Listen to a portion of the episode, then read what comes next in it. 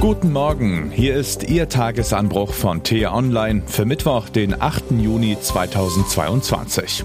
Was heute wichtig ist. Krieg, Klima und Krankheiten. Um die unaufhörlichen Krisen dieses Jahrhunderts zu lösen, ist mehr Geld notwendig als je zuvor. Woher soll man es nehmen? Geschrieben von T-Online US-Korrespondent Bastian Brauns. Unter Mikrofon ist heute Axel Bäumling. Es gibt Auftritte, über die wird viel geschrieben. Der Besuch der alten Kanzlerin am Mittwochabend im Berliner Ensemble ist so eine Gelegenheit gewesen. Vorwürfe wegen einer verfehlten Russlandpolitik würde sie sich keine machen, sagte sie. Diplomatie ist ja nicht, wenn sie nicht gelingt, deshalb falsch gewesen. Also ich sehe nicht, dass ich mich da äh, jetzt sagen müsste, das war falsch und äh, werde deshalb auch mich äh, nicht entschuldigen. Und ich weiß auch nicht, was gewonnen worden wäre, wenn äh, Putin einfach 2014 weitergemacht hätte. Mehr zum Interview mit Angela Merkel diskutieren wir in unserem Podcast Tagesanbruch am Wochenende. Exklusiv zum Hören gibt es diesen schon am Freitag ab 16 Uhr.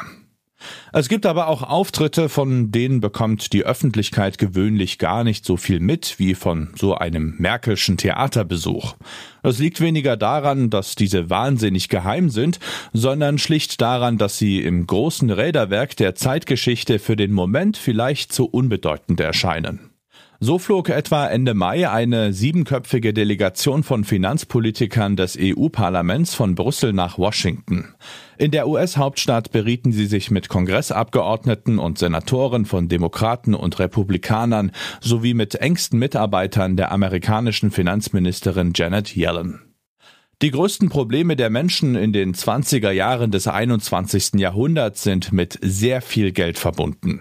Um sie erfolgreich zu lösen, müssen die transatlantischen Bündnispartner enger als jemals zusammenarbeiten.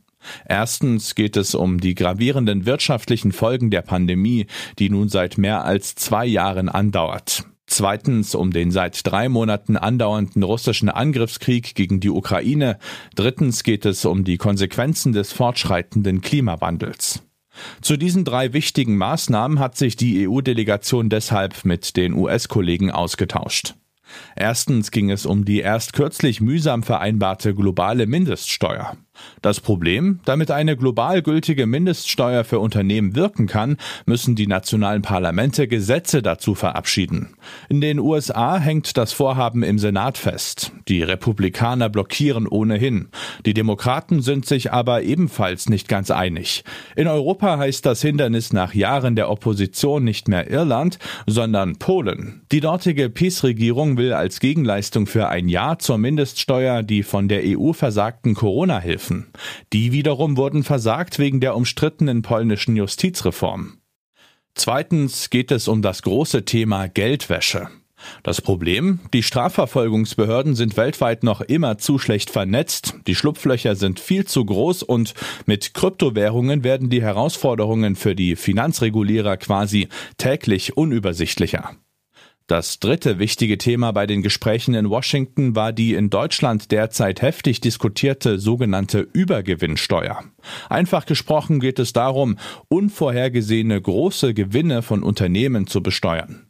Das Problem, Politiker auf beiden Seiten des Atlantiks sehen sich zum Handeln gezwungen, weil steigende Preise für Öl, Gas, Diesel und Benzin die Inflation weiter anheizen, und zwar für nahezu alle Produkte.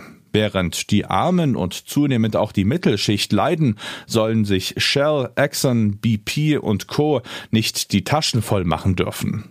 Es geht kurz gesagt um Umverteilung. In den USA sind es die Republikaner, die solche Pläne als unliebsame Steuererhöhung verhindern wollen.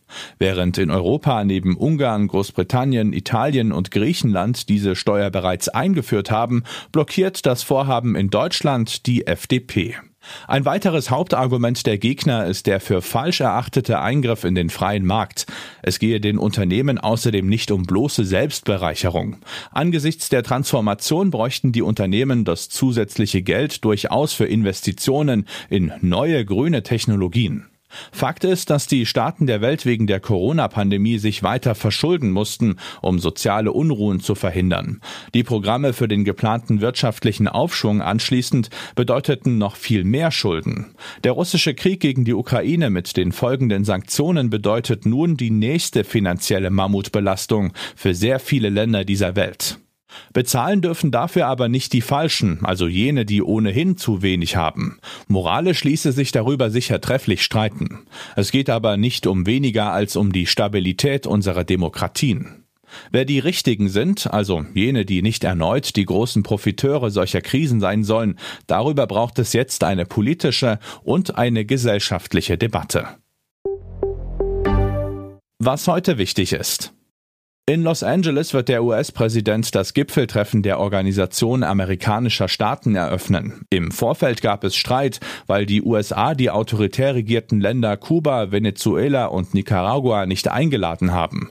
Darauf sagten auch andere Staatschefs, unter anderem aus Mexiko, ihre Teilnahme ab. Robert Habeck muss seit Monaten daran arbeiten, wie das deutsche Geschäftsmodell auch in Zukunft und ohne russische Energieimporte noch funktionieren kann. Auf seiner Nahostreise nimmt der Wirtschaftsminister in Jordanien darum unter anderem an einer Energiekonferenz teil. Russlands Außenminister Sergei Lavrov ist in die Türkei gereist und trifft dort auf seinen türkischen Amtskollegen Mevlut Cavusoglu. Bei seinem Besuch soll es auch um die Sicherung von Weizenexporten aus der Ukraine und um das Errichten eines Sicherheitskorridors auf dem Schwarzen Meer gehen. Das war der T-Online Tagesanbruch, produziert vom Podcast Radio Detektor FM. Immer um kurz nach sechs am Morgen zum Start in den Tag, auch am Wochenende. Vielen Dank fürs Zuhören und Tschüss.